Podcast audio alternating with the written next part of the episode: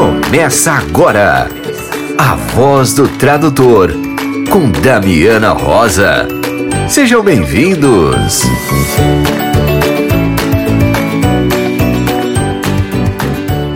Olá, estamos no ar com mais um episódio da Voz do Tradutor.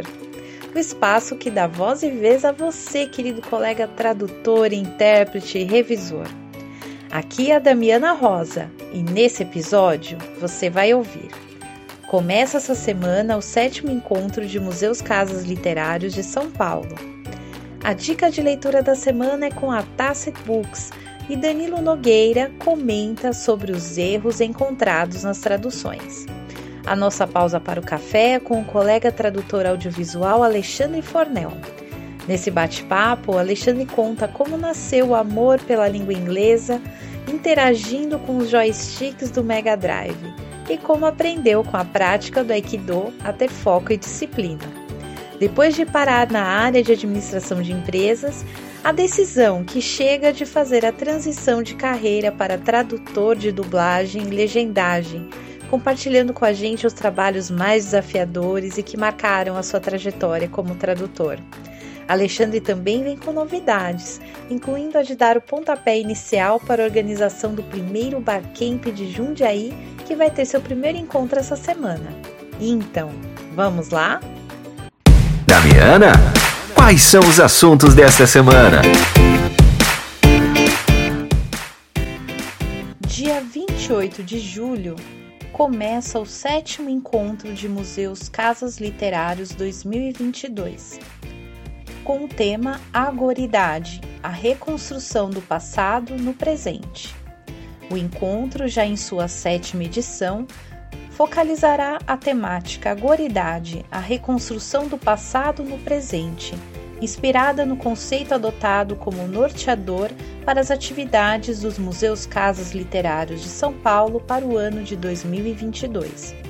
O conceito de agoridade, colhido de um marcante ensaio de Haroldo de Campos, envolve a eleição de referências do passado a partir das quais o presente se reinventa.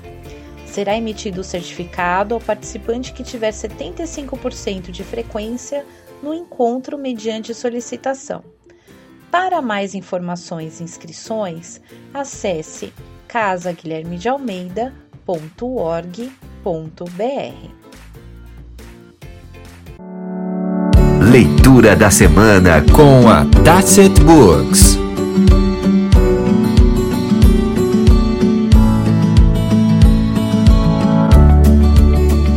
Olá, eu sou o Horácio da Tasset Books e trago para vocês a dica da semana. O livro Siete Mejores Cuentos, Horácio Quiroga, traz textos do autor uruguaio em seu idioma original Horácio Quiroga é considerado um dos mestres do conto latino-americano. O estilo macabro dos seus contos de horror faz com que ele seja comparado a outros mestres do gênero como Edgar Allan Poe e Guy de Maupassant. Gostaram da dica?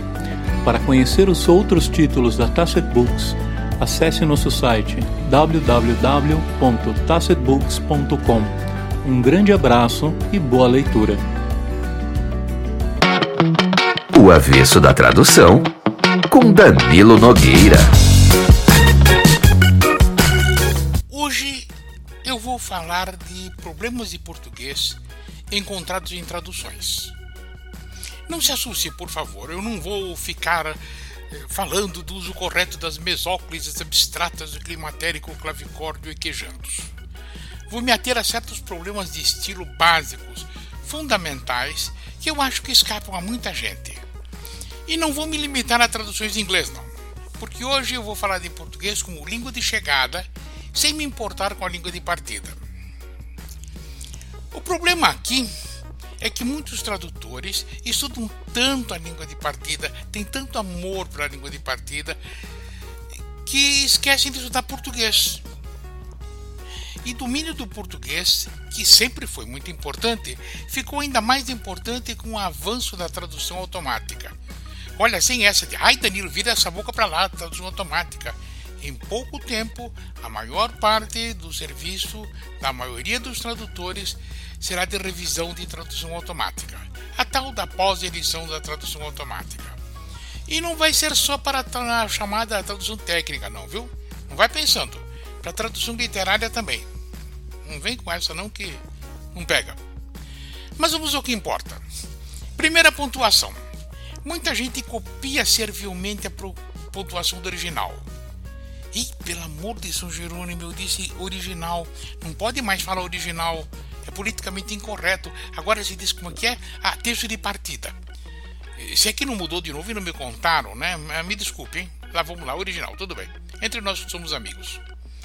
Um texto escrito em português, seja ele uma tradução ou não, deve ser pontuado como se pontua em português. Porque cada língua pontua do seu jeito, tem seu modo de pontuar. Combinado? Outro dia me mandaram um texto em português pontuado ao modo alemão. Um horror, um horror. Estava mais ou menos assim. O fato de que, vírgula, na Inglaterra botam vinagre na batatinha frita, vírgula, sempre nos parece um crime de lesa batatinha. Ponto. E vai assim por diante. Mascarei o exemplo um pouco assim, mais ou menos muito, para evitar problemas, até porque o perpetrador do crime é gente razoavelmente conhecida nas altas rodas da malandragem tradutória. Mas estava bem assim, duas vírgulas colocadas em lugar errado no português. Porque, ah, porque o alemão faz assim. Tem dó, você está escrevendo português, meu, que é isso? A turma de francês, então, entre outros vícios, tem aquela mania de usar espaço antes de certos sinais de pontuação. Gente do céu, não se usa espaço antes de ponto de interrogação em português. A turma do espanhol, pelo menos, não usa aquela interrogação e aquela exclamação plantando bananeira que os espanhóis usam, o que, vamos falar a verdade, já não é pouca coisa. Mas pior mesmo é a turma de inglês, que além de pontuar a moda inglesa, ainda tem dois vícios inaceitáveis. Número 1, um, usar maiúscula após dois pontos, algo que em língua de gente só se admite quando o que vem depois dos dois pontos é uma frase completa. E, vício número 2, a mania de pontuar números à moda inglesa. Gente, precisa enfiar na cabeça dessa turma que um inteiro e cinco décimos, em língua de gente, se escreve 1,5, não 1,5 e que 2400 se escreve 2.400, não 2,400. Mas nem só a pontuação é problema. Um dos defeitos que mais me incomoda em textos traduzidos é o excesso de pronomes. Entre as línguas germânicas e românicas, o português é o que menos pronomes precisa. Elipse de pronome é comum em português, mas raro em outras línguas. Como eu sofri para aprender, ainda no ginásio, Deus Pai, que em inglês se diz I bought it yesterday, com dois pronomes, um para o sujeito, um para o objeto, quando em português a gente diz comprei ontem, sem maior, sem mínima dificuldade, né? Eu sempre me lembro disso quando, ao traduzir do inglês, mata o pronome sem dó nem piedade. Além de ficar mais natural, evita aqueles problemas todos com colocação pronominal que a gente conhece de sobra. Na verdade, eu acho que eliminar pronomes desnecessários em português é tarefa obrigatória para quem traduz, não só do inglês, como também de diversas outras línguas. Manter todos os pronomes não é errado, do ponto de vista da gramática, hein? Mas nem tudo que a gramática aceita fica bem do ponto de vista do estilo. Bom, acho que eu vou ficando por aqui, já falei demais hoje, né? Mas antes de terminar, como sempre, uma recomendação que já fiz mil vezes. Quem quer se dedicar à tradução tem que estudar sua língua estrangeira adoidado em cada minuto que tiver livre. Além disso, para cada minuto que estudar a língua estrangeira, tem que estudar ao menos dois minutos de português. A semana que vem nós temos a aulinha de tradução do inglês de novo. Espero que você goste. Por hoje é só. Muito obrigado pela companhia. Tchau, tchau. Ah, que tal uma pausa para o café? Na voz do tradutor, entrevista. Hoje, querido ouvinte, a pausa para o café vai ser com aquele toque de audiovisual. Né? A gente já está aqui conversando duas horas antes de gravar a entrevista, né? Porque tradutores audiovisuais, quando começam a conversar, a conversa nunca tem fim, né? então, prepare o seu café, prepare as suas risadas, prepare a, a alegria no seu coração para acompanhar esse café com Alexandre Fornel. Seja bem-vindo à Voz do Tradutor. Obrigado, Damiana. É um prazer estar aqui, estar aqui com vocês, né, ouvintes, e poder compartilhar um pouco das minhas experiências, da minha história na tradução e tudo mais. Muito obrigado pelo convite. Alexandre, a gente sempre começa, né, contando a história do entrevistado. Então, queria que você contasse um pouco da sua história para os ouvintes, até porque você vem de outra área, né? Faz essa transição para o mundo da tradução como que tudo isso aconteceu na sua vida? Como que a tradução foi parar na sua vida, Alexandre? Bom, é, desde criança eu já gostava muito de. É, é época dos anos 90, né? Então sempre peguei é, os animes, né? Na, na Manchete, Cavaleiros do Zodíaco. Meu Deus, as... Yu Yu Hakusho. Yu Yu Hakusho, é, Capitão Tsubasa, né? É, Super Campeões, né? Super campeões, gente, como eu amava. Eu, eu era muito. Eu era muito fã da manchete. Nossa, voltei a ter cinco anos agora com essas suas citações, viu? Nossa, era, era uma delícia, né? E, e, e eu comecei a, a, entrar nesse mundo tanto é, de projetos internacionais, né? Que é tudo japonês, é, e começar a gostar da cultura japonesa, né? É, e nesse meio tempo também começou a ficar mais viável, né, os videogames, né, que daí tinha uhum. o Mega Drive, e, então começou a ficar um pouco mais acessível para a gente é, conseguir adquirir e tudo mais, né. Aí eu comecei a, a pegar alguns jogos de RPG, que, que até teve um, um, convidado seu, né, que ele aprendeu é, com, com uns videogames. né? Mega Drive. E é um professor lá, da, o professor Marcelo, da. Gente boa. Da, da faculdade, nossa, lá. É, nossa, deixa eu lembrar, é do Recife.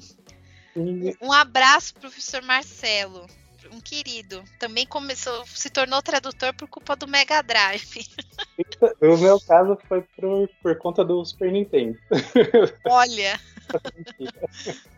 mas com Final Fantasy, né? Aí, tinha Illusion. Aí eu lembro que tinha vários vários Zelda, então tinha vários jogos assim que tinham bastante texto e era tudo em inglês, né? A gente não tinha a facilidade de hoje que tem muitos jogos traduzidos já, né? Mesmo esses antigos, né? É, geralmente a gente consegue achar esses mesmos produtos, só que em português, né? E na época não tinha nada disso, né? Então a gente pegava, traduzia pelo, pelo dicionário, é, palavra por palavra, não tinha... É, na época não tinha é, tanto curso também de especialização, pelo menos eu na época não estava ainda atrás disso, né? Não sabia muito como é, que tinha esse caminho, né? E aí eu fui conseguindo, aí veio o PlayStation, que foi mais fácil fácil ainda de, de, de, adquirir esses jogos que eram, que eram mais em conta e tudo mais, né? E, e, aí eu comecei a traduzindo esses, esses, esses jogos, né? E aí eu comecei a ter esse interesse pelo, pelo segundo idioma, pelo inglês, né? É, e por conta disso, eu fui, é, isso, isso ficou muito marcado em mim, né? É, até que eu, eu fui buscar a especialização mesmo é, fazer a, a, o curso de inglês em si, para conseguir aprender a gramática em si, né? É, para saber mesmo dominar o idioma e tudo mais, né? Ter a prática e tudo mais, né? É, então, oi? Não, eu, eu tô aqui, né? Eu acho que é legal a gente fazer o parênteses pra molecada, que até aí os jogos eram aquela coisa, né, do Atari, né? Não era algo que tinha uma história, né? Uhum. Eu acho que isso começou com o Mega Drive, não foi? Foi, Mega Drive. O, o Super Nintendo acho que, e o Mega Drive estavam mais ou menos na mesma, na mesma época ali, né? E cada franquia lançava o seu jogo, né? Mas era difícil mesmo achar é, os RPGs, né, os jogos que tinham bastante história para você para você traduzir, que era, era realmente outra época, porque tinha muito é, muito os jogos de ficha, né? É, é, você ia jogava na ficha, então geralmente era jogos de luta, né? Era Street Fighter, é, SNK, então Mar versus Marvel, né? Esses, esses, mais esses jogos ou de aventura, né? Que não tinha tanto texto, né? Mas quando que a gente é, é, conseguiu adquirir os, os, videogames, né? Aí a gente teve esse acesso a outros jogos que você demorar horas e horas para você conseguir finalizar, né? Então eles têm, por conta da, da história mesmo, né? Ele tem é, essa, essa diferença entre o jogo mais dinâmico ali, né? E aí você consegue aprender o, o outro idioma é, né, nesse contexto aí, né? Despertou, né? Na verdade, despertou o interesse de, ah, eu quero entender a história que está por trás ali do jogo, né? Exato. E aí, e puxando o gancho do, da manchete, né, por conta dos animes, né, é, e eu comecei a gostar muito da cultura japonesa, então eu comecei a, a buscar um, e, e, comecei a treinar Aikido. Não sei se você conhece. Nossa, sim, é muito legal, hein? É 100% defesa pessoal, né? Então eu já treinei mais de 10 anos né, de Aikido. Então.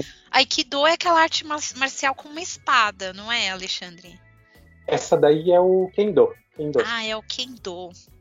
O Aikido, ele, ele consiste mais em, em, você fazer com que a energia do oponente ele volte para ele mesmo, digamos assim, né, no, no contexto geral, né?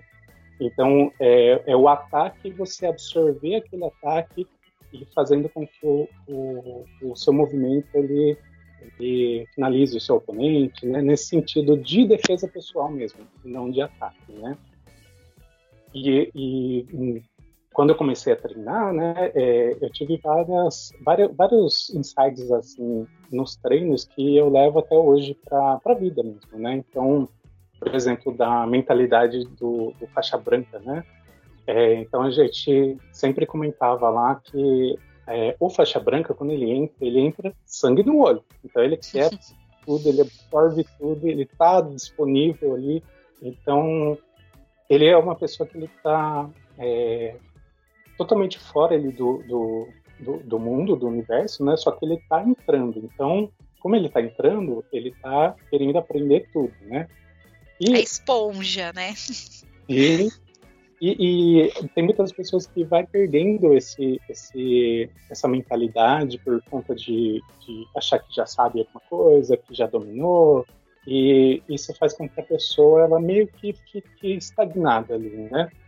Então, hum. nesse contexto, eu levo muito a questão do estudo, né? Da gente continuar estudando sempre, né? Porque ter, manter essa mentalidade de faixa branca nesse sentido de você sempre estar tá com essa vontade, essa gana de você estudar mais, de você conseguir buscar mais conhecimento, se melhorar, né? Isso daí é muito importante porque quando você chega na faixa preta, às vezes a, a pessoa acha que não, eu tô no topo, né? E não tem nada a ver com isso. A faixa preta é só mais um passo. Quem, quem é faixa preta é, nada mais é do que uma pessoa que chegou antes de você. É o que a gente sempre comentava lá, né? Então, é, às vezes a gente tem aquela idealização, né? Nossa, ou hum. ou profissional, ou famoso na área e tudo mais, né? A gente meio que fala, nossa, mas eu nunca vou atingir aquele patamar, né? Só que a gente tem que entender que todos somos humanos e que ele só está ali porque ele entrou antes de você, ele nasceu antes de você, enfim, N, N motivos, né? E você continuar treinando, continuar fazendo, continuar se especializando e se melhorando, aí sim você vai conseguir atingir o patamar maior. Você ter esse, essa, essas pessoas aí, né, como inspiração para você se melhorar, né, é, e, e, você construir o seu próprio caminho, você ter a sua marca ali na, na sua vida, né. Então, é, é eu, acho, acho muito importante essa, essa questão, né, é, da gente sempre continuar trabalhando aí, se melhorando e estudando, né? Nossa, Alexandre, é tão importante isso que você está falando. Primeiro que assim, eu achei, nunca tinha pensado nessa questão das faixas, né? Mas na, a vida, ela também se organiza dessa forma. E muitas vezes as pessoas se perdem porque acham que tem a faixa preta, né? E eu não tenho mais nada para aprender, o que não é verdade. Porque a vida, ela é muito mutável, né? A nossa sociedade está sempre em transformação, então a gente sempre tem que estar em transformação também para poder acompanhar esse universo, né? É, eu acho que o, quem trabalha com tradução tem que gostar de estudar, não tem jeito, né?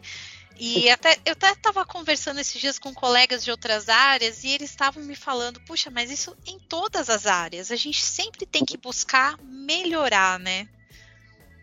Exato. E não, não pensar em eu, eu tô pior do que aquele, melhor que aquele.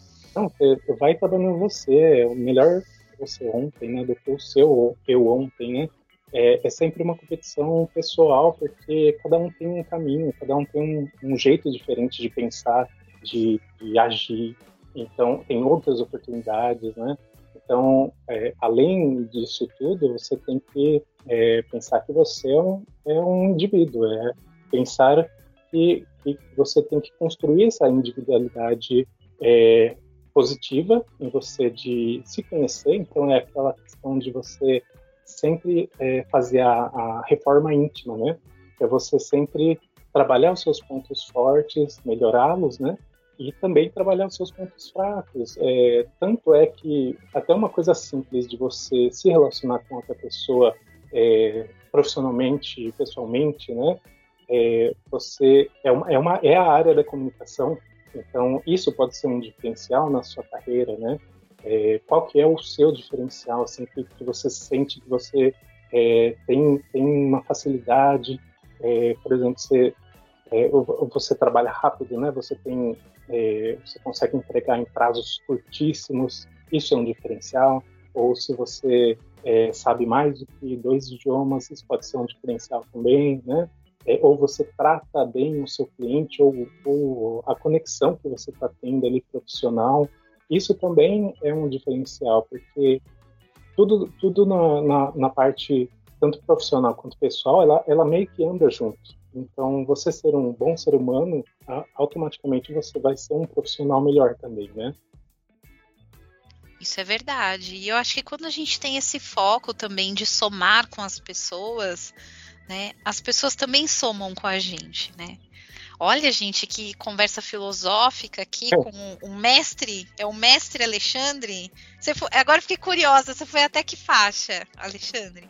Eu fui até a preta, fui até a preta. Ó! Oh. Pensei, mas eu oh. já faz tempo que eu não, eu não treino. Não, mas ó, a primeira, primeira entrevista na voz do tradutor com faixa preta, hein? Estamos tendo aqui lições valiosas que servem. Eu acho que o legal das artes marciais é isso, né? Você aprende muito disciplina, é, o foco, né? A concentração. Eu acho isso fantástico, né? E isso se aplica, muita coisa se aplica à nossa vida e, por que não, à tradução, né? Sim, sim. Uh, é, aplica muito. Até é, nesse meio tempo, eu li o, o Miyamoto Musashi, que é um dos maiores é, samurais do, do Japão. Não sei se você já ouviu falar. Não, não, não conhecia. Você pode repetir pra gente? É, é Miyamoto Musashi. É um, um, um samurai que ele viveu lá na época dos de 1600, né? E, e assim, é um livro incrível. É, é, e, e, tem uma passagem, eu, uma parte dele que eu acho muito interessante também, que eu, que eu levo muito para a área da tradução, é que chega um determinado ponto que ele, ele decide é, morar na, nas montanhas, então ele decide é, parar toda a trajetória que ele estava indo para ir morar na, na, nas montanhas, né, com o intuito de aprender o valor das coisas, né? Então ele começou a plantar tudo que ele ele comia, né? Ele começou a, a ele ele que construiu a própria casa e tudo mais. Então ele ele fez é, toda, toda todas essas coisas na intenção de aprender qual que é o valor de cada coisa, né? Qual que é o, é o tempo que você demora para você plantar e esperar crescer e colher e, poder fazer a sua refeição, né? Então ele, ele nesse sentido ele, ele, ele tem algo mais palpável na, na questão dos valores das coisas, né? Então é conhecer as coisas a fundo, né? E na, na tradução também é nesse sentido, porque se você vê na tradução para dublagem, por exemplo, né? Você, é, se você tem alguma experiência de, de, de, de, de ter, ter, ter, feito algum curso algum, de dublagem e tudo mais, né? Você tem aquela experiência do, do dublador, né? Você acaba entendendo um pouquinho como que é a dinâmica do trabalho do dublador, é, o que, que ele precisa, o que, que, é, o que, que faria um texto mais mais dinâmico, mais fácil de, de ler, né? É, o que, que o diretor faz, o que, que o operador de, de mixagem faz, todo, todos, todos os profissionais ao seu redor ali, né? Ao, ao seu redor não, mas no, no conjunto mesmo, né? É, é, o que cada um faz para você entender o valor de cada profissão e o que cada profissão exige de você naquela, naquela peça ali, né? Então, para a tradução, para dublagem, por exemplo, né? É, eu vejo muito valor nisso de, de você é, identificar quais são as outras áreas, é, por exemplo, o trabalho do ator, da atriz, né? É, é, que você está pegando projetos audiovisuais. Então, são filmes, é, seriados, né? enfim, então, documentários e tudo mais, né? Mas tem, tem muitos desses projetos que são, é, são atores né, e, e, atrizes, então você entender a profissão de quem você está produzindo ali, né, você consegue traduzir melhor, porque você consegue é, ter essa sensibilidade mais, mais aguçada do que você está fazendo, né? É, então eu acho importante essa parte de você identificar o valor nas coisas para você é, dar valor também no seu trabalho, né? E, e saber que você está é, contribuindo, é, o quanto você está contribuindo, como você pode melhorar e tudo mais, né? Oh, eu já corri pesquisar o, a, porque eu não conhecia o Miyamoto Musashi, já vi que ele tem livros. O cara também era tudo, hein, Alexandre? Espadachim, Ronin, samurai, criou técnicas de espadas, escreveu livros sobre artes marciais, livros sobre o Japão feudal. Nossa, adorei a dica, viu? Tenho certeza que os ouvintes também, porque tradutor é curioso, né? Vai todo mundo correr atrás, né? Vi que tem quadrinhos inspirados nele, mangá, né? Tem um monte de. Tem até um anime que é inspirado na história dele. Achei fascinante. Obrigada aí pela, pela dica, hein? Imagina, eu adoro a, a história dele, busco muito por essa cultura do samurai e tudo mais, né? É, por conta do Kyo, por conta da, da cultura e tudo mais, né? É, e, e também já estudei japonês, eu estudo ainda japonês, né? É, estudei mais ou menos uns quatro anos. Todo básico ainda para ir pro, pro intermediário, que japonês, meu Deus do céu, como é ô língua difícil. É difícil. Eu trabalhei com japoneses, arranho assim os números, os dias da semana, né? Watashi wa damiana, né? Des. É. Só pronto. Acabou meu japonês, mas eu ainda penso em voltar a estudar e, e eu acho uma língua fascinante também, né? Eu, eu sempre achei muito, exatamente essa palavra, né? Fascinante, né? E eu sempre estou voltando a estudar e tudo mais, mas é, é complicado, é uma gramática totalmente diferente, uma forma silábica, né? Então é, é, muda totalmente a estrutura do, do, que, do que você está lendo, da, da, do jeito como você fala, né? Uhum. É, tem todo um universo diferente aí, né? Então, sempre estou me atualizando nisso também. para justamente pensar no futuro de traduzir do japonês que eu gostaria muito, né? É, é uma, uma questão que eu, eu sempre trabalho também para conseguir essa, aplicar isso, né, na, na parte da tradução também. Bom, mas até agora você você estava com a sua faixa preta em Aikido. Como é que a tradução já, já tinha estudado inglês por causa do Mega Drive, né? Do, do Super Nintendo também. Do Super Nintendo também né? Tava lá, fã dos animes da Manchete, quem nunca, né? Acho que a nossa geração toda era é. aficionada. Eu tenho um Jaspion aqui na minha frente, que eu Legal. sou mega fã do Jaspion. Minha mãe ficava louca, né? Imagina, uma menina fã do Jaspion, né? Que loucura. Outra época, né? Agora, como que foi essa sua entrada? Porque você é formado em administração, né, Alexandre? Você acabou indo para administração, mas como que você um dia acordou e falou, ah, eu quero trabalhar com tradução? Sim, é, eu anteriormente eu, eu, entrei na área da. Eu já trabalhei em locadora também, então é, em lan house, né? Então, toda essa parte Nossa! De... Nossa, isso é muito legal. Era o sonho de todo mundo trabalhar numa locadora. Eu era orientado a assistir os filmes para dar indicação. Claro, ah, tá bom, pode deixar que eu assisto. Eu... Nossa, que sacrifício imenso, né? Comigo, né? Esse sacrifício. E aí depois eu entrei para a área fiscal, que não tem nada a ver, né? Então eu comecei a trabalhar na, na, na parte de como analista fiscal. Daí... Meu Deus, exatas. Já me deu um arrepio na espinha. É, exato, exato. E eu, assim, nunca fui muito. É, eu sempre fui bom nessa área por conta do trabalho exigido e tudo mais. A gente sempre busca se melhorar e tudo mais, né? Mas eu nunca me identifiquei tanto com a área da, das exatas, né? É, mas é, nesse eu trabalhei mais ou menos uns 10 anos também no, no 10 11 anos na, na área fiscal né? É, e, e, só que é uma área que eu não como eu não me identificava tanto eu sempre buscava é, alguma coisa é, diferente. Ainda ainda não tinha feito a faculdade né? É, eu estava num momento em que de, de decisão de, do que fazer né? E, e mesmo assim não foi assim 18 anos e para o pessoal ficar tranquilo, né? É, se você está com 18, 17 anos e, e, e vai para é, prestar uma faculdade e tudo mais, né?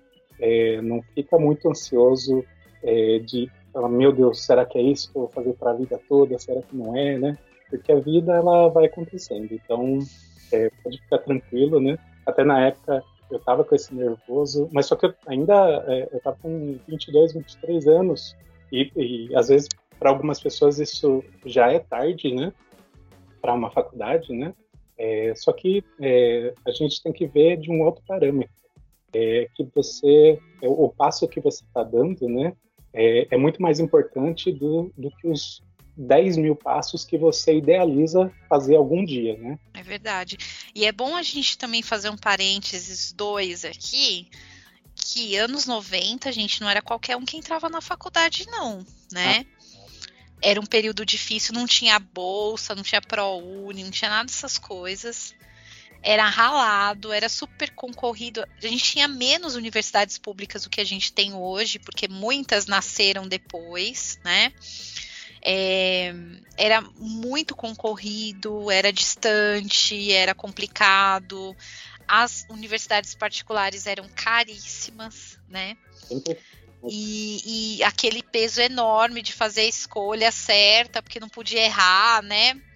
E tinha também aquela expectativa dos nossos pais, né? Que não tiveram oportunidade de fazer faculdade e eles colocavam ali, né? Um, um desejo deles na gente também, né? Então, gente, na verdade, a gente queria realizar o nosso sonho e realizar o sonho da nossa família, né? É, então, não sei, eu senti muito, muito, isso, sabe? Quando eu fui fazer a faculdade. Eu também não fiz. Eu fui fazer com 20 anos, né? E porque eu consegui uma bolsa para fazer a faculdade, Sim. né? É, mas muita, era muito difícil você chegar lá, né? Hoje a gente tem. É muito mais fácil esse acesso, né, Alexandre? A gente tem que também lembrar disso, né? Eu, eu cheguei a fazer, é, eu acho que nos, nos primeiros anos do ProUni, se não me engano, acho que foi lá para 2008, eu acho, não, não 2012, eu acho. Eu, um pouquinho, um pouquinho depois de, de, dessa época. É, foi por aí. E é muito essa, esse peso nas costas, né, de você é, ser o que os seus pais querem que você seja, né, mas isso daí é só uma, uma é, é uma pressão que eles querem o seu bem para você não passar pelos perrengues que eles passaram, né? Então é numa intenção boa, mas você também tem que pensar é, no seu caminho, o que você quer fazer, né? É, era um incentivo, mas também rolava aquela pressão que, por exemplo, eu olho para minha família, a geração que começou a fazer faculdade foi a minha, né? Então, os meus avós não tiveram acesso nem a terminar a escola, né? Eles tinham o fundamental. Meu pai minha mãe também o fundamental. A minha mãe entrou no para fazer o, o, médio depois, agora, faz pouco tempo, no supletivo. Então, eles vinham na gente assim, foi a primeira geração que teve um incentivo né, é. Alexandre? A gente conseguir acessar a universidade. Antes era uma coisa muito inacessível, né? Até curso técnico, né, do Senai. Uh, nossa! É muito difícil de entrar na, na época de 80, 90, né? É, nossa, se for ver, hoje em dia tá totalmente diferente, né? Eu lembro que na, na, nessa época que eu tava tentando achar o que, eu, o que fazer, né? Eu até busquei alguns, é, alguns livros e tudo mais sobre, sobre as profissões, né, para ver cada uma. Só que no fim eu acabei no clichê, né, de se você não sabe o que fazer, você faz administração. você comprava aquela revistinha da banca de jornal que era o guia das profissões, Alexandre? E, e, e, então, esse, esses guias, assim, para você. Só que eu não, não achei uma profissão que eu me identificava mesmo, de verdade. Então, e, e, a, e a área fiscal, ela também está dentro da administração. Então não foi Sim. exatamente é, por acaso, né? Então, é, só que a, a faculdade de, de, administração me trouxe muita experiência na questão de organização, controle, é, de você é, ter a questão de análise de prioridade, de você saber é, é, qual que é o seu tempo, de calcular mesmo, né? Qual que é o, qual que é o tempo que eu utilizo para fazer tal tarefa, ela é importante ou não. É, então, muitos modelos de, de gestão mesmo para você se gerenciar e gerenciar a sua, a sua parte profissional, né? Tanto é que a área fiscal ela é muito, ela muda muito rápido. É, tem, tem também a, a lei que, que, mudou aí da, é, da tradução, né? Que está mudando, né? A lei normativa, né? Que, a ISO, né? ISO, né? Então, é, ela sempre vai mudando, né? E como você está na área, você tem que sempre se atualizar também. E, e, e você aplicar o que você está lendo na, na, no dia a dia, né? Porque se você errar ali, uma que você está lidando com o dinheiro das empresas, então é o dinheiro do outro, né? Então você não, não, não tem muito espaço para você errar ali, né? Pra, então você tem que é, focar muito é, em você aprender bastante, né, para você fazer o correto, né? Que é o que todas as profissões é, fazem também, né? Então, é, é foi uma área que me ajudou Aí eu construí essa, essa base de, de lidar com pressão, lidar com, com, a organização. Meu Deus, tem, tem muita coisa para fazer. O que eu faço? Vamos, vamos por partes e tudo mais, né? É, separa tudinho, é, ver o que, você consegue fazer por dia. E a gente entende que a gente está numa, numa fase muito complicada no mundo, né? Então, é, a pandemia também acabou com, com o psicológico de todo mundo. Então, é, fa é fazer o, o, que você consegue dar, dar, conta do seu controle e sempre um passo à frente, né? Sem é, é você ter paciência com você mesmo, né? Sabe, Alexandre, eu aprendo muito. A gente tem muitos colegas formados em administração que são tradutores. É, e eu aprendo muito com vocês, porque eu vejo que vocês olham as coisas com mais método. Ah, sim. Né? é, eu, eu gosto muito de conversar com os colegas que vêm da administração, que eles já são assim, vamos criar um método para uhum. desenvolver esse projeto, né? É, e eu acho que nos falta às vezes na humanas isso, né?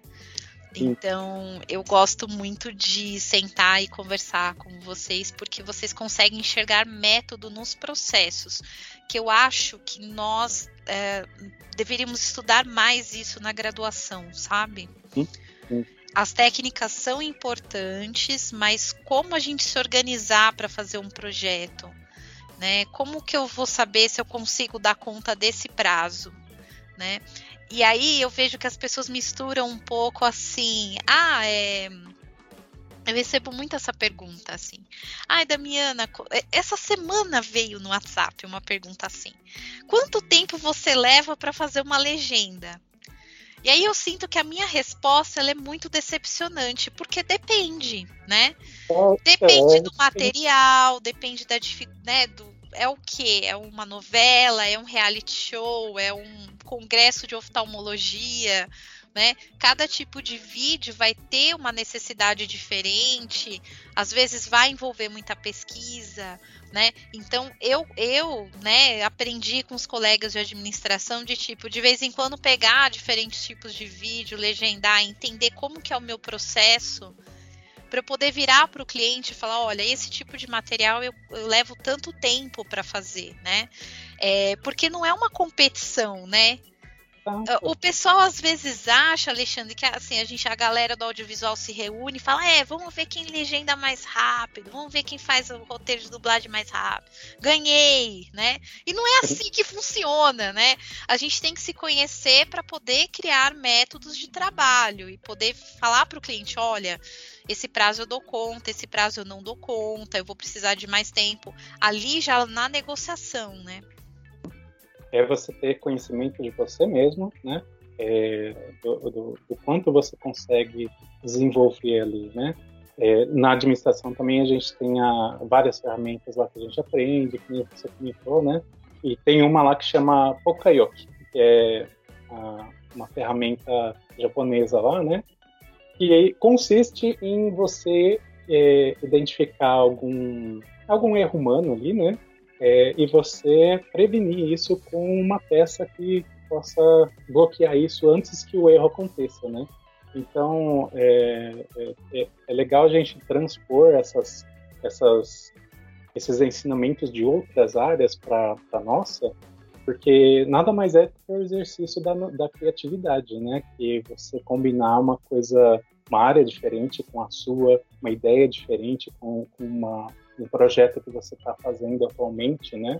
Então, você exercitar, é, assistir coisas diferentes, por exemplo, né? Você, é, essa essa experiência que eu tive na locadora foi ótima por conta disso, eu assistia documentário, assistia a, a filme de guerra, filme de ação, anime. Então você consegue ter uma gama maior de assuntos diferenciados. É, é claro que você tem aquele assunto para você se especializar, para você é, é, ficar mais perito nele, né? Mas é, para você exercitar a sua criatividade, você, o quanto mais você ter é, contato, experiência com outros tipos de projetos, de de audiovisual, de livro, de assunto. Pode partir de um, uma revista pet até uma, uma um, um, seriado da, da, da, rainha lá, o The Crown, né? É, você pega uma novela é, espanhola e depois você vai lá e assiste um documentário é, falando sobre, sobre música, né? Então, tudo isso, é, na verdade, você consegue fazer um apanhado de várias experiências para você ir condensando e, e às vezes você é, consegue fazer com que todo esse conhecimento se converta numa ação futuramente, né? Isso que é exercitar a criatividade, tanto é que você, não, no audiovisual mesmo, né? A gente pode pegar todo tipo de projeto para fazer, né? Então, é, reality, documentário, série, filme, enfim, né? Ou a parte técnica, né? Que pode ser é, da área de administração mesmo, pode ser contabilidade, pode ser é, engenharia, enfim, né? Então, você ter essa experiência e vários, vários é, esse contato com várias coisas diferentes, né, faz você exercitar a sua criatividade e conseguir evoluir na, su, na sua área também, né? E aí você conseguindo é, como que você consolida isso? É fazendo uma metodologia, como você comentou, né? Na, na área de, da administração tem muita, muita essa questão de metodologia, né? É, que faz você ganhar tempo. É você otimizar um processo para você conseguir fazer ele da forma mais, mais efetiva, né, mais eficaz. Nossa, efetivo e eficaz é o que mais tem na, na, na, na faculdade de administração. eu sei de ouvir, ah, o que é efetivo? O que é eficaz? Ah, mas é, assim, é o melhor, é o melhor, o melhor dos mundos, digamos assim. e com menos, menor tempo. Ó, oh, eu vou. Atenção, você ouvinte da geração Z, tá? Entenda que quando ele fala, ah, eu trabalhei numa locadora, Seria como se ele tivesse trabalhado no Netflix hoje. Ele assistia tudo de graça, entendeu? É, todos os lançamentos, né? Tinha acesso e, e, era super concorrido quando chegava um filme novo. Às vezes a gente ficava na fila para alugar uma fita e o Alexandre já tinha assistido. Então é. entendam isso, tá? Que era é, era mais ou menos é, era o sonho de todo mundo né, trabalhar numa locadora, né? Era legal. É, era, nossa, eu imagino, eu, nossa, eu não tive essa oportunidade, mas eu admirava quem trabalhava, porque é, tinha, tinha um acesso muito mais rápido aos lançamentos. As, cheguei a ficar quase um mês na fila para conseguir alugar uma fita, né? Era assim mesmo, nossa. O pessoal nem, o pessoal nem sabe o que é fita, né? É. Mas, bom, estávamos agora com Alexandre administrador, né? E o quanto é, é interessante quando a gente vai para esse processo, porque a gente vê como as coisas vão se somando, né? A gente tem vários colegas que trabalharam em banco, né? Que também foram para essa área da contabilidade, da administração e depois uh, voltaram para humanas e, e, e, acabaram se encontrando na tradução. E o que eu acho legal, Alexandre, eu queria que você comentasse sobre isso, né? Porque eu vim de letras desde sempre, né? Mas eu percebo que o bacana da tradução é que ela só soma, né? Então, por exemplo, eu fico imaginando se hoje a Damiana, né, 38 anos, raspando nos 39, fosse decidir fazer administração, medicina, né? Tipo, eu ia ter que jogar toda a minha vida no lixo e começar do zero uma nova área, né? E a tradução não, né? A tradução você vem da, né, da culinária, do, de estudos, é, sei lá, antropológicos, é, biológicas, história, geografia é, os seus conhecimentos eles se somam, né? Eles são reconhecidos também. Você, você tem essa sensação? Sim, é, é, é um sentimento de que nunca o que você está aprendendo ali ele, ele é perdido. É um tudo tudo pode ser utilizado, né? E porque às vezes a gente é, quem está iniciando na área, né? É, no audiovisual, a gente tem uma idealização de, ah, nossa, eu vou começar a entrar e já vou produzir o filme que eu quero, pegar um Marvel. O filme da Marvel, é o filme da Marvel, sempre. o pessoal tem essa ilusão. É o meu anime preferido, isso aqui, isso aqui é, não, não é, tem que é, pôr o pé no chão um pouquinho e entender que é uma profissão, né? Então, ao ser uma profissão, a gente traduz é, o projeto que é, muitas vezes está disponível no momento ali da, da empresa e tudo mais, né? não é algo é, escolhido, né? Então a gente tem que estar preparado para a gente encontrar o que for, digamos assim, né? porque é, se vê um, um documentário é, musical lá e, e, você não tem ideia de quem seja ou do, do estilo de, de palavras, da terminologia que tem lá, então você se depara com vários desafios assim, né, que sempre agregam, né, e, e sempre pode agregar para os próximos trabalhos também, né. É, tanto na área técnica, né, que, que, você trabalha bastante nessa área também, né, é, por exemplo, de, de é, no meu caso, né, de administração. Então, é, tem vários assuntos que na área técnica tem uma demanda para administração ali que eu posso entrar como tradutor nessa área, né? Sim, e, e é interessante, né, essa, essa questão que você falou, né? A gente caem os materiais mais diversos, né, para a gente fazer, não te desanimando, tá? Você pode fazer a legenda, o roteiro de dublagem no filme da Marvel, pode, mas a vida não é só disso, né? Eu, por é. exemplo, Alexandre, eu uma coisa que me marcou na vida foi ter feito a legenda de um filme dos Cavaleiros do Zodíaco. Olha aí, olha aí. Né? que eles já tinham a legenda uh, do inglês, do japonês inglês e japonês espanhol, eles me forneceram as duas. E a partir daí eu fiz o português. Nossa, eu chorei fazendo, porque eu sou muito fã.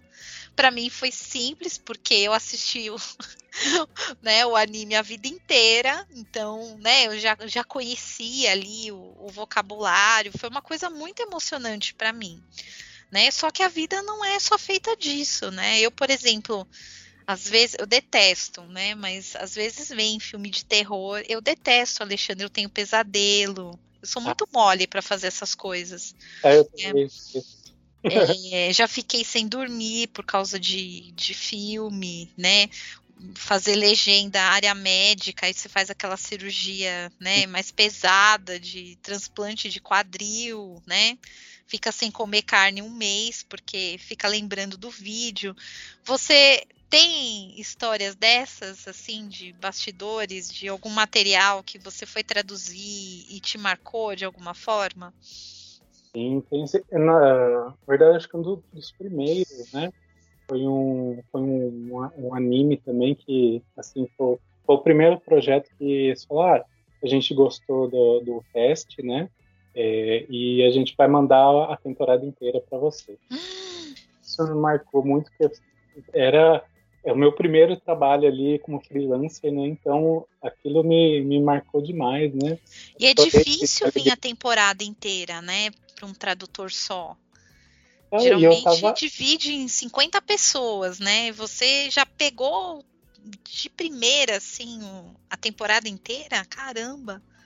E, e, ainda eu já trabalhei também na, em projetos assim também, né, de é, chamar Lupin, Lupin Sansei, que é o ele é detetive, né, um anime de detetive e tudo mais, que ele é hum. um animativo de, acho que de 80, 70, assim, não me engano, é. até hoje, né? E, e eu entrei nesse projeto para fazer a primeira temporada e outros tradutores faziam as outras, né? É, mas nesse outro eu, eu foi a temporada inteira e tudo mais, então foi bem marcante. E aí eu também tive experiências é, quando nessa época que eu eu estava na fazendo administração, né? Depois que eu terminei e tudo mais, né? Aí eu comecei a encontrar as áreas de, de tradução, então comecei a eu descobri esse mundo, né? Que eu não, nem sabia que tinha, né? é, comecei a, a, encontrar os cursos de tradução para dublagem, para legendagem, né, dublagem em si.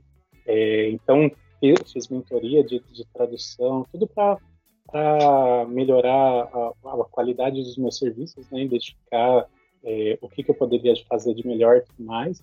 Aí comecei a trabalhar numa empresa de, de, de, de uma escola de idiomas, né, e lá eu tive muito, é, muita experiência assim na questão de é, dessa, dessa parte, é, tanto de atendimento ao aluno, né, é, dos cursos e tudo mais, né, é, de, de suporte online e tal, é, e também na área de tradução, porque teve uma, uma, uma vez que estava é, tendo um, um projeto que até então eu não sabia que estava rolando, né, só que ele estava sendo gerenciado por um por, pelo, por outro gerente lá, né?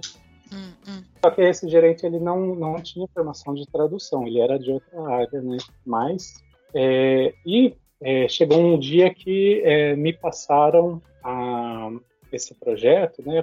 Conversaram comigo e falaram, oh, Alexandre, pega, é, a gente vai precisar que você pegue e dê continuidade nesse projeto, que está tendo vários problemas questão de tradução e tudo mais, para você revisar e tal, né? Essa época você já estava fazendo uns cursos nessa parte de tradução? Essa época eu já tinha feito vários cursos já, já estava uhum. é, é, bem, bem é, assim, na, nessa questão do, do, da tradução para dublagem, né? Já tinha um bom conhecimento, né? É, e, e aí, também. Aí o cara viu, falou, vou pedir socorro para ele. E aí, é, aí jogou a bomba, né? Daí eu falei, meu Deus, e agora? Socorro! eu nem, eu nem tinha traduzido ainda freelancer, nem, nem tinha feito a minha tradução ali, né? Então, e era mais ou menos 50 episódios, né? É, de uma novela argentina. E eu lembro que o estúdio de lá, acho que era de Miami, estava reclamando um pouco de, de como que estava tava as traduções e tudo mais, porque faltava essa questão do revisor, que hoje em dia está melhorando, né, nos estúdios. Está tendo mais contratação de revisores mesmo, né, para ter esse cuidado especial com a qualidade do que está passando para os clientes, né? É, mas na época ainda estava tava meio que engateando isso, né? E aí eu tomei a frente disso, né? Eu, eu lembro até hoje, eu falei, não, pode deixar que eu, eu, eu faço e, e ainda vou, vou, vou, receber elogio deles ainda. Eu tava numa... Eu tava, não, deixa comigo. vamos, vamos lá, né? E mal sabia eu que eu tava caindo ali no um multirão de, de, de, trabalho ali, né? E, e, aí quando eu comecei a, a, pegar aí eu utilizei muito da parte da administração para fazer a organização do projeto, é, identificar quais os tradutores que fariam quais é, episódios, né, para aumentar o tempo de tradução para eles, então dar mais, mais, mais dias para eles traduzirem, né, para não ficar tanta correria. É, também é, fazer de um jeito que eu ia recebendo as traduções e eu mesmo ia fazendo a revisão um por um. Tá. Então foi, um, foi uma trabalheira, porque foi ainda punk. teve ainda teve um, um prazo, já tinha um prazo acordado que não fui eu que falei. eu Nossa. tinha que entregar num prazo que eu, eu não estava nem envolvido no dia que decidiram, né? Era dublagem ou era legenda? Pra dublagem, era Tá. pra dublagem. E. Oi? Mas novelinha é gostoso, né, Alexandre? Não, é uma delícia, eu adorei, eu adorei. Eu E- adoro a parte que as mocinhas choram. E aí, aí a gente fica dançando na frente do computador e tal. E a mocinha chora e toca aquela música triste, né? E a gente fica lá só curtindo, ganhando os minutos. é diferente do reality que a gente não tem um segundo de descanso, né? A novelinha a gente consegue respirar ali com a mocinha refletindo na janela, com a música triste, né? uma parte ali artística, né? Que não tem no reality. Exatamente. No reality é só aquela brigaiada que eu brinco que a gente tem que pegar quem fala mais alto, né? É, é verdade. Olha, é verdade. É verdade, é isso mesmo. Quem fala mais alto ganha, porque não dá, não cabe, né? Colocar todo mundo, não tem jeito. Na dublagem ainda vocês colocam um burburinho ali, né? É, na legenda, que- quem falar mais alto ganha o espaço, né? Verdade, né? Verdade. E, A e eu, eu, central vence. Exato. E eu lembro que eu, foi, assim, foi um perrengue por conta de- dessa questão de, de já estar acordado, já ter muita coisa para fazer. E aí eu fiquei sobrecarregado por conta de, além de, de revisar, que estava demorando, porque é, muito, muitos é, tradutores ali eram, eram iniciantes, né? É, só que mesmo você sendo iniciante, você tem que ter a noção de que o seu trabalho ele vai, mesmo tendo um revisor, né?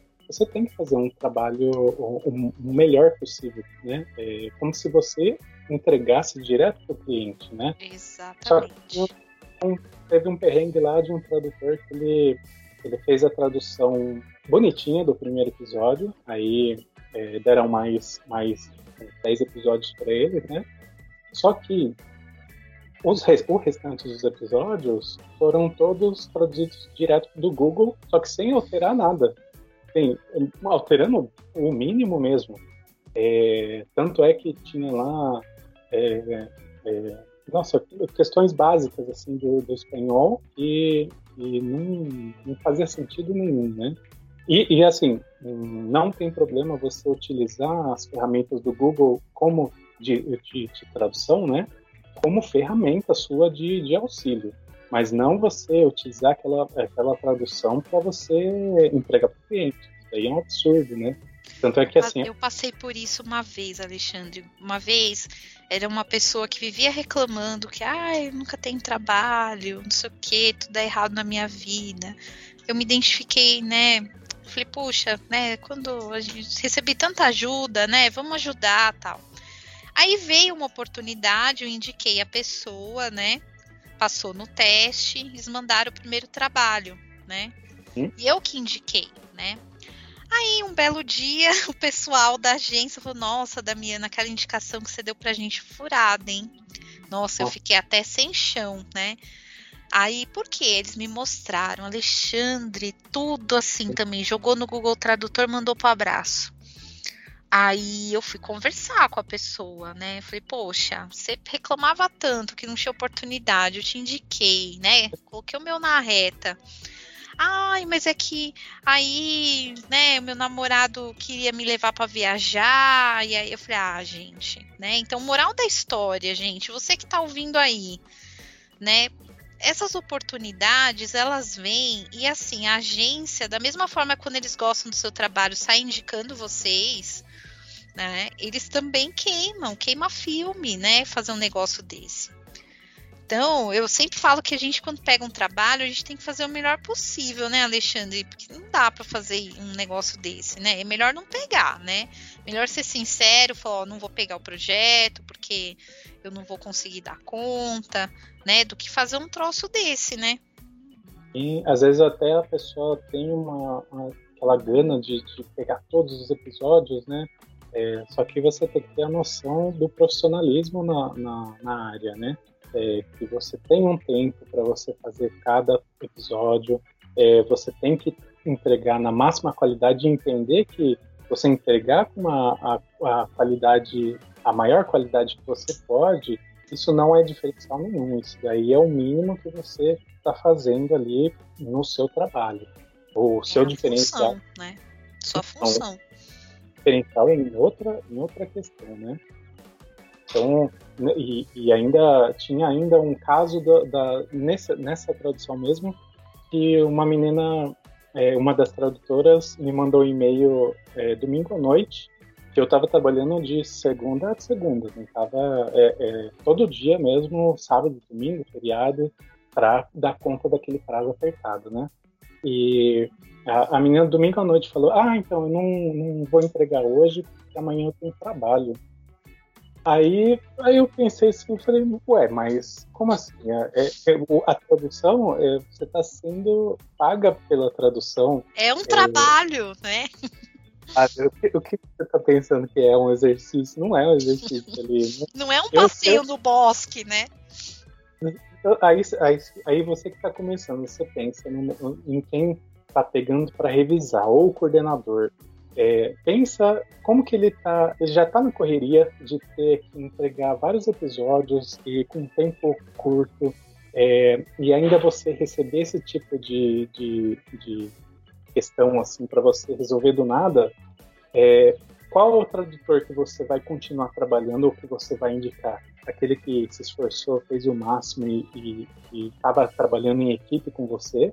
Ou aquele que é, lidando como um aventureiro ali que é, é, é, não encarou nem como um trabalho, né? Mesmo recebendo por ele, não entendeu a, a oportunidade que ele tinha lá de ingressar nessa, nessa, nessa área, né?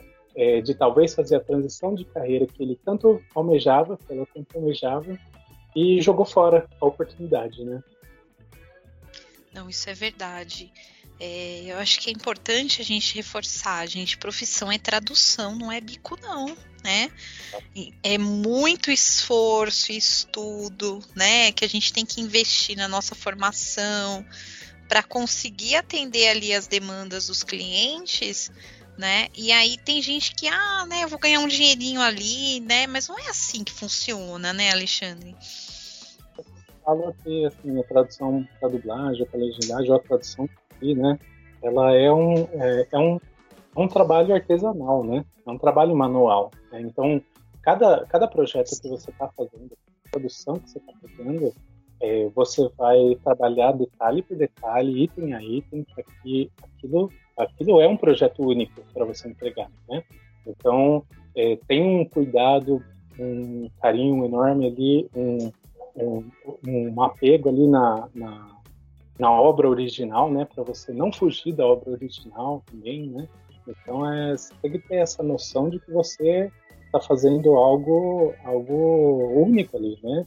É, você tem que fazer o seu melhor sempre. Né? Então você já encarou assim logo um, fazer uma gerência de projeto. Nossa senhora, e deu certo, conseguiu entregar, a novela foi salva. Eu lembro que no, na última semana, é, o estúdio de lá, eu já estava com contato direto com o estúdio de lá, eles me passavam, me passaram que tinha um dublador que ele ia, não sei se ele ia viajar, alguma coisa assim, que precisava das falas dele. Então eu fiz um apanhado do, dos últimos dois episódios, acho que estava faltando é, do apanhado das, das falas deles para entregar antes e depois consegui entregar o restante e, e, graças a Deus deu tudo certo. E assim, o, uma coisa que eu, que eu fiquei surpreso também é que eu recebi o e-mail é, deles lá elogiando a, a, a, como, como que foi o, o, andamento também do projeto depois, né? É, meio que consegui salvar ali é, o que estava indo meio que pro buraco, né? Então, é, é, assim, foi uma experiência bem, bem puxada, muita pressão, mas é, é aquela coisa, você trabalhar o dia a dia para você conseguir superar os, as dificuldades aí e, e, e conseguir manejar os, as ferramentas aí para você conseguir entregar no, no, prazo certo e tudo mais, né? É aquela questão de o, o cliente, ele não no restaurante, né? O meu professor da faculdade falava isso, né? Um cliente no restaurante, se você vai no, restaurante, ele não, você não quer saber o que, que, acontece lá na cozinha. Assim, você quer saber por conta de higiene, você quer saber se está tudo certinho, né? Tem os certificados e tudo mais, né? Mas você não quer a é receita, né? Você não é, é, vê que ele, ah, ele cortou a cebolinha, então ele, ele passou o molho para lá, para a panela, e todo, todo esse, esse trabalho, ou se deu algum problema, tipo, nossa, é, acabou a luz ali na, na cozinha, é, teve que correr atrás de gerador, sei lá, alguma coisa, algum tipo desse problema interno, né? É, você não vai querer é, saber disso, você vai querer o seu o produto final ali, né? Então, quem está na cozinha é quem está na correria ali para fazer o melhor, uh, o melhor prato, né? Para uhum. entregar. Né? Então, você, como tradutor, você está ali na cozinha, digamos assim, né? Você tem que estar tá, é, atento ali e o que der errado, você é, tem que é, se virar nos 30 ali para você conseguir resolver, né? E usar a criatividade nesse, nesses momentos, né, as metodologias nesses momentos, é, muitas vezes salva, porque é, é, um, é um jeito de você otimizar tudo que você está fazendo, né? Não, é, é sensacional. Eu, é, quando a gente pega esses projetos loucos assim, né? Aí é aquele momento que quando a gente acaba também, a gente faz a dancinha da vitória bate um, um, um, almoço e vai dormir uns três dias, né, Alexandre? Porque a adrenalina é tão grande, né? Isso é bem puxado, né? e um que me marcou, assim, que foi muito positivo é que eu peguei a projeto que era da, da MTV. Nossa, e aí, assim, década de 90, né? Nossa! Ah, é, todo mundo queria trabalhar na MTV. Verdade. eu, eu, peguei esse, meu Deus do céu, eu, fiquei, assim, fiquei muito feliz. Assim, então, e, e, recentemente eu peguei alguns da, que, da Disney, né? Da Rádio Disney, da, que vai para Disney Plus, né? Então, é, por conta de confidencialidade, a gente não pode falar até, até lançar e tal. Então, são, são projetos assim que é, faz a gente ficar inspirado para a gente continuar, né? É, e, e, e, é muito gratificante, né? E, e, é, e é a questão lá que nem você, né? Você pegou o Cavaleiro do Zodíaco, nossa, para mim ia ser o sonho também. É, então, esses projetos, é, eles não são impossíveis, eles são presentes para a gente, né? É, mas a gente tem que ter a cabeça no lugar para a gente é, trabalhar com com o pé no chão, porque o dia a dia ele é diferente. Você vai pegar todo tipo de projeto para traduzir, né? E é puxado, né? Eu acho que o audiovisual que tem os prazos mais apertados, assim, né? A gente tem que, que lidar muitas vezes com o prazo mais apertado, porque ah, precisa lançar, precisa ser rápido, né?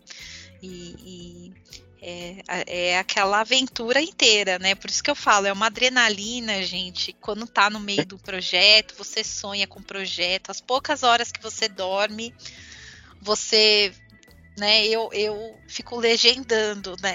Aí acorda, fala, nossa, eu não fiz, eu vou ter que fazer de novo, porque a gente trabalha no sonho, né? É, é algo assim, é cansativo, mas eu gosto disso aí, sabe, Alexandre? Me faz me sentir viva. É, quando eu estou num projeto desse, assim, é, é muito legal. Eu me sinto contribuindo de alguma forma com o mundo, para fazer o um mundo melhor, né? Não sei, é, pode ser uma utopia minha, mas eu acho que alguém vai ver aquele material e vai ficar feliz, né? É, então, é, é, muito legal, né?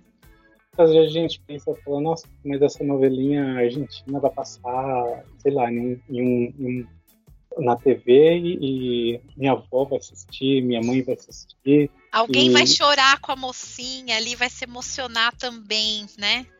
E, e, vai ficar feliz quando ela casar e for feliz para sempre. Acho que, né? A gente cria essa expectativa, né?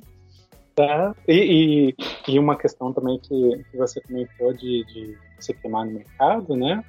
É, é exatamente você se conhecer, de, de, você entender que pode surgir esses projetos, eles são maravilhosos para fazer, né? É, mas, é, mas também você identificar se você consegue dar conta deles, né? Uhum. É, então, você vê... Porque, assim, é, é, aquela questão, né? O submarino boia, mas ele foi feito para afundar, né? Então, é, não adianta você... Não, eu pego 10, 15 episódios para deixar que eu faço. Só que daí depois que você pega, você aí que você vê a, o, o, tamanho daquele trabalho, né? Que ele vai dar muito mais trabalho do que você imaginou por conta dessa dessa gana, né? De, de, de, querer fazer tudo. A pressa, é, né? De, de pegar sem analisar, sem se planejar, né? E, e ainda, é, por exemplo, quando, quando eu fiz a, a, transição de carreira, eu estava trabalhando em, em, dois, três lugares mais ou menos, que eu estava na área fiscal ainda. É, não, não, eu saí, saí da, da escola de idiomas, aí eu voltei para a área fiscal. Aí na área fiscal eu consegui esse estúdio, me, me passou esse anime é, na, na área da legenda, né? E nesse meio tempo eu também consegui um outro estúdio para trabalhar é, em alguns episódios de tradução para dublagem. Então eu estava com três empregos e tira, arrancando os cabelos, né? E tava igual o Júlio. Do... Todo... Só que não eram dois empregos, eram três, né? Três, né? aí e, e, você tem que dar conta, né? É, não é fácil então, fazer a transição, não é fácil. Não é fácil. Aí você tem que também, uma coisa importante para quem está começando ou quem já está na área e já sabe disso, né?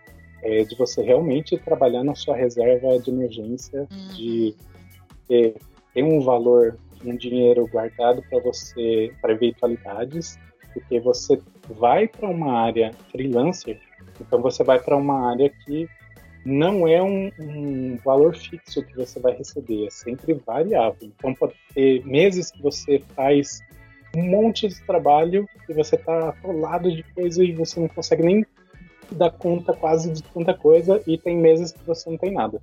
Então sempre diversificar, você ter mais do que um estúdio para você ir trabalhar, né? Uhum. É, e também ir trabalhando nessa sua reserva para você não não, não ficar, não, não, não cair ali, né? Não é, passar meses... perrengue, né? Exato.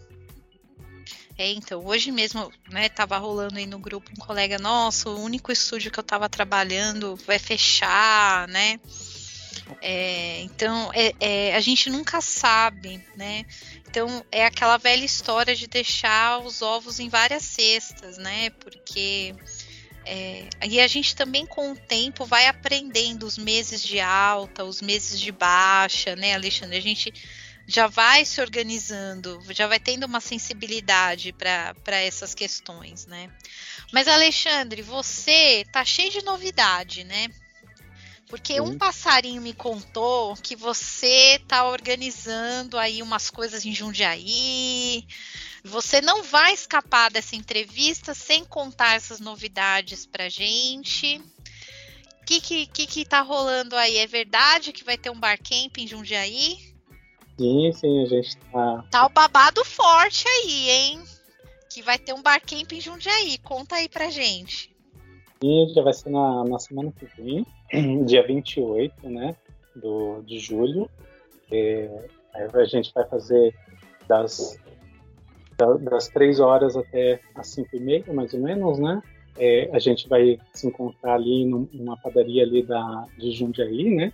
Então, é, eu, a, a Fernanda e um, o incentivo tanto da Carol, né, quanto de você mesmo, né, Damiana, da gente é, desenvolver esse, é, esses projetos novos e tudo mais na área da tradução, né, a gente, eu e a Fernanda decidiu é, criar, é, é, trazer, né, para Jundiaí esse, esse evento presencial que, assim, é, nada mais é do que a troca de informações, de experiências, de cursos, é, do que está rolando no mercado de, de, cada profissional e tal, para intérpretes e tradutores, né? É, para a gente realmente trocar essa experiência entre a gente e se ajudar, né? Fazer uma comunidade de, de tradutores ali, intérpretes, intérpretes para a gente crescer junto e tudo mais, né? A Fernanda, ela trabalha com audiodescrição, né? Sim, sim. É. A Fernanda, gente, ela já teve aqui na Voz do Tradutor. E eu amo seguir a Fernanda nas redes sociais, porque eu adoro a descrição que ela põe das fotos dela. É, eu acho que a, a audiodescrição das redes sociais dela é a mais criativa possível. Né? Ela é uma inspiração pra gente. Um beijo pra Fernanda. Né? Eu nem sabia que ela era de Jundiaí, Alexandre. Pois é, então, e eu, e eu também não, nem conhecia ela. Eu, é, eu troquei ideia com ela via a, a Carol Bruni, né? Que ela que ela foi na, na no barcamp lá da Carol e, e aí a gente conseguiu esse contato e tudo mais. A importância do networking aí, né? Para a gente conhecer pessoas novas e tudo mais. Foi né? o barcamp de São José dos Campos, né? Que teve e, no sábado. Foi, se eu não me engano, foi. foi. E, e, e assim, eu mesmo, geralmente o, o tradutor ele é ele tem esse trabalho mais, é, mais solitário e tudo mais, é, por conta de, de, de, ser um projeto individual e tudo mais, né? Mas só que é, também a gente tem que buscar outros profissionais que estão trabalhando na mesma área que a gente, para a gente um, um, ajudar o outro, né? Hum. Só que você que é de Jundiaí, quiser aparecer lá também, tá super convidado, você que é de outra região também tem disponibilidade, pode ir lá também para a gente trocar uma ideia, né? E bora nessa vibe boa. E, e até a minha, minha, minha aluna também de, de aulas particulares, a, a Jaqueline, ela vai também. Legal. É, a gente já, já vai, ela tá, iniciando na carreira de tradução para dublagem, né? É, então, e, e, então isso, isso é que é legal, da gente trocar essas experiências, né? E, e, fazer com que a gente identifique oportunidades diferentes, né? É, tanto é que uh, você mesmo, né, Damiana, divulgou um, uma vaga esses tempos aí que é, eu acabei mandando currículo e, e agora estou na terceira etapa para conseguir uh, uh, mais, mais trabalhos e tudo mais, né, mais traduções. Então, esse, esse contato, esse networking é muito importante por isso, né? É importante porque a gente não é concorrente. Na verdade, tem trabalho aí, né, as pessoas precisam se comunicar. Elas precisam da tradução para se comunicar. Então a gente tem que trabalhar junto, né? Tem trabalho para todo mundo. Eu acho que até tem falta de bons profissionais no mercado. Tem muita gente querendo ser tradutor, mas não querendo se dedicar à qualidade, né? É. É, então todo mundo que ah, entra nessa vibe, ah, seja tradutor e fique rico e tal, né? É, e aí esquece de investir em qualidade, de, de se manter atualizado, né, Alexandre? Então eu acho que tem até falta de bons profissionais e a gente pode sim trabalhar junto, né? Eu acho que essa é uma tendência do futuro, assim a gente cada vez mais trabalhar em equipe, até porque os projetos estão complexos, né? A gente não tem vídeo num único idioma, né? Às vezes tem vídeos que misturam cinco, seis idiomas ali, tem a questão da acessibilidade, né? Ah, sim. Do... Então. Recentemente também eu, eu, aprendi o closed caption, né? Que é fazer a descrição ali da cena e tudo mais para acessibilidade mesmo também, né? Agora já veio a LSE, né? Que já veio. Hum também trazer mais um monte de novidade, audiodescrição, né, que a, a Fernanda manja aí. Então, às vezes a gente, né, o cliente precisa, ah, eu preciso da tradução e da audiodescrição. Ah, eu consigo, porque eu consigo dividir o trabalho com a colega né, que, que vai poder trabalhar numa equipe comigo, né? Então, acaba sendo um diferencial também da gente, né?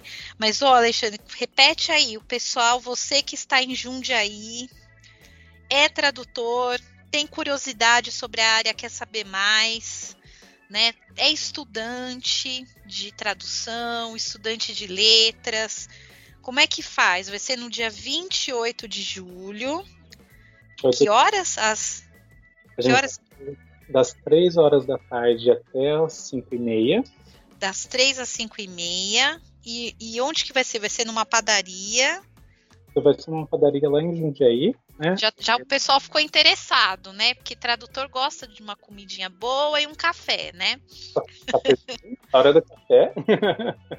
é, a, é a, a padaria Poloto ali. É, é, ali na, na Samuel Martins, se não me engano. E, e a gente está ali para trocar ideia, um, uma, uma, uma, conversa informal ali, né? Futuramente também pensamos em, em ver talvez um, um outro espaço para a gente conseguir trazer é, palestrantes, talvez, é, ou a gente mesmo criar a, a, essas atualizações em forma de palestra e tudo mais, para a gente sempre... É, vai ser o primeiro encontro, né? Vai ser o primeiro encontro aí em Jundiaí, né? Está nascendo ainda. então, só, só repete o nome da padaria? É a padaria Poloto, é a antiga padaria Avenida. Então, ó, eu, eu já dei um Google aqui, padaria Poloto, Avenida Samuel Martins, número 575. Isso mesmo, isso mesmo. Então, Samuel Martins, 575, Padaria Poloto, dia 28 de julho. Põe aí, tradutor. Pega lá sua agendinha, pega o seu celular, anota aí. 28 de julho, 15 horas, Padaria Poloto. Você tem um encontro marcado aí com o Alexandre, que, olha, Alexandre, parabéns pela iniciativa, né? Algo que engrandece a categoria quando a gente tem um colega que vai lá e proporciona um espaço onde as pessoas podem se encontrar. Né? É, eu vejo todo mundo reclamando, ai, na minha cidade não tem encontro de tradutor, mas ninguém se dispõe a fazer, né? E você está fazendo isso, então parabéns pela sua iniciativa. Depois queremos fotos, hein? Nas redes sociais, queremos, queremos saber como é que foi esse encontro aí, é, que eu tenho certeza que vai ser sucesso. Né? Eu, Damiano, sim, sim, quem, quiser pode aparecer lá que será muito bem-vindo. Ó, eu vou, eu já tô vendo aí que o pessoal de Jundiaí já tá se organizando justo na padaria, ó. Quem sabe na próxima eu não vou, hein? Onde tem café é um ótimo ponto de encontro. né? Quem sabe no próximo eu não me organizo, hein, Alexandre? Eu já vou conhecer Jundiaí, que ainda não conheço. Aí, já, já, organiza uma excursão para Jundiaí, né? Exato, exato. Já conheço aqui a cidade.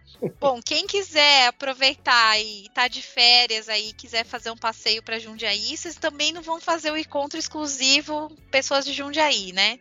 Se alguém ah. de São Paulo quiser pegar o carro, ah, eu vou lá na padaria Poloto, dar um abraço no pessoal e, e já ah. aproveita e conheça a cidade, também será bem-vindo, não é, Alexandre? Sim, a minha aluna mesmo ela é de São Paulo, então é, já é, se você estiver em outra região, não tem problema não. Se tiver tendo disponibilidade de ir, é só ir. já organiza um esquema de carona aí, ó, e vambora, né? Então, Sim. 28 de julho, Jundiaí, às 15 horas, esse primeiro encontro aí de tradutores de Jundiaí. Parabéns aí, Alexandre, pela iniciativa. Alexandre, o nosso ouvinte que está encantado aí, falando, nossa, esse cara, esse, esse, esse faixa preta aí, formado em administração, que é geek, como eu e que gosta de tradução audiovisual como eu, eu quero seguir o Alexandre nas redes sociais. Como que a gente te acha? Você pode pode me adicionar lá no, é, no Instagram, arroba Fornel Alexandre, Fornel com L no, no final, né? É, e também pode me adicionar ali no LinkedIn, que no LinkedIn também é, eu vou estar tá postando coisas novas, ou mesmo a atualização do Barcamp, eu já, já, já postei lá, né? A, a, a, Carol, a Carol também postou é, no dela lá, no Barcamp de lá. É, então, é, lá no LinkedIn também é uma forma de me encontrar. Muito bem, eu vou deixar aqui na descrição o LinkedIn do Alexandre. Alexandre, ó, passaria aqui o fim de semana conversando com você. É, anotei várias referências aqui durante essa entrevista. É, foi muito legal, aprendi muitas coisas com você. Adoro conversar com a galera da administração que tem. É, eu sempre aprendo coisas novas. É, acho que vocês agregam muito essa questão do da gente pensar, refletir mais sobre os nossos métodos, né? É, e enfim, queria agradecer por você ter topado estar tá aqui né? E estou muito feliz. E eu sei que também você está com os outros projetos, né? Eu sei que você está junto com o pessoal do Quixote. Queria que você comentasse rapidamente antes da gente se despedir. Sim, recentemente eu, eu entrei para o corpo docente ali da Quixote, né? É, como professor de audiovisual. Então, ah, já está, é, se eu não me engano, é, se não, não já saiu a divulgação, tá para sair já é a divulgação do, do, do curso da Quixote para tradutor, né, intérprete. Então, é, eu, vou, estar lá como um dos professores, né, é, junto com a Carol e tudo mais, né. É, então, eu estou nessa, nessa, nessa, nessa área também da, da do professor, né, é, para passar o conhecimento adiante e tudo mais, porque também acredito que tem espaço para todo mundo é, não precisa ficar guardando conhecimento para você achando que as outras pessoas vão passar perna em você ou, ou, alguma coisa nesse sentido. É, ao contrário, assim, quem vai passar perna é, é uma questão da pessoa, né? É, a gente tem que é, é expor. Toda área tem, né, Alexandre? Sempre tem a figurinha carimbada, né? Mas eu tenho uma teoria que a cada uma pessoa, né, que quer fazer maldade, a gente acha 200 excelentes que estão dispostas a contribuir, né? Verdade. E isso só engrandece você. Então, é, esquece essas pessoas, né? Você trabalha em você mesmo é, para você é, compartilhar suas experiências, né?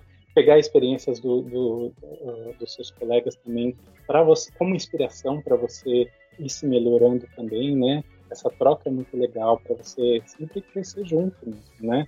E tem espaço para todo mundo. Você vai é, se adaptando, vai estudando e, e a, as oportunidades vão aparecendo e a gente, é, se a gente continua estudando, né, a gente consegue, é, é quando a oportunidade chega, a gente está ali pronto, né? E, e eu queria, é, é, eu também, futuramente, eu já quero também, né, já queria faz um tempo, né, fazer a, a pós-graduação em tradução, né, estava buscando na Estácio, né? Tem uma, uma pós-graduação que é muito boa lá também, né? É, e para justamente continuar essa, essa, esse crescimento profissional. Porque se a gente é, parar e estagnar, é, nessa área ainda que é uma área muito dinâmica, né? É, você acaba meio que ficando para trás, né? Então, é, a gente tem sempre continuar estudando, dando um passo à frente, né? É, para você cada vez mais ser um profissional melhor e quanto mais você estuda, mais vão aparecendo projetos que você vai dando conta. É, a, o, por exemplo, no LinkedIn mesmo, né? De acordo com até você comentou, né, Damiano, de, você ir alimentando o seu, seu LinkedIn de, uma, de uma forma é, é, produtiva ali, né? Contribuindo com a sua experiência. várias empresas podem estar olhando para você ali e podem te contratar também através do, do dos certificados, enfim, né? Então isso é, é muito importante, né? E eu queria também agradecer muito a você, a agradecer pelo convite, né? É, muito obrigado mesmo de coração. Eu acho muito legal esse espaço que você dá para os tradutores, para você, é, para a gente expor um pouquinho da nossa história, né? Um pouquinho das experiências é, e poder contribuir justamente fazer isso, contribuir com o que a gente tem, é, com o melhor que a gente tem, para que quem está começando ou quem já está no mercado se identificar com alguma situação, alguma, alguma referência, alguma, é, alguma experiência que já teve parecida, né? Então isso é legal, isso gera conexão com a gente, né? Então, para a gente crescer junto mesmo, né? Muito obrigado mesmo, Damiana. Imagina, é uma alegria, né? Como eu disse, aprendi, aprendi muito com você hoje como aprendo sempre com os meus colegas, né? É uma grande alegria, assim, para mim. Acho que eu sou cercada de pessoas maravilhosas, assim, incluindo você, né? E a gente vai se conversando. Depois você vai ter que voltar aqui para contar sobre essa, o curso do Quixote, quando começa, tal. Quando tiver a data certinho, você volta para contar pra gente, que eu sei que os ouvintes vão, vão ficar interessados. E também, galera, vai lá, entra no LinkedIn, Alexandre Fornel, já começa a seguir, que eu tenho certeza que quando tiver as datas certinhas, o Alexandre vai publicar, né, Alexandre? Desse Barcamp já tem a divulgação, já está no LinkedIn, então se você se interessou, quer ver, com, com dúvida no endereço ou alguma coisa, tá lá também. É, então tá tudo, tudo bonitinho lá, só seguir. Legal, um abraço, Alexandre. Até mais. Obrigado. Tchau, tchau. Até mais. Você acabou de ouvir A Voz do Tradutor, com a tradutora, intérprete e professora Damiana Rosa. Na semana que vem, tem mais.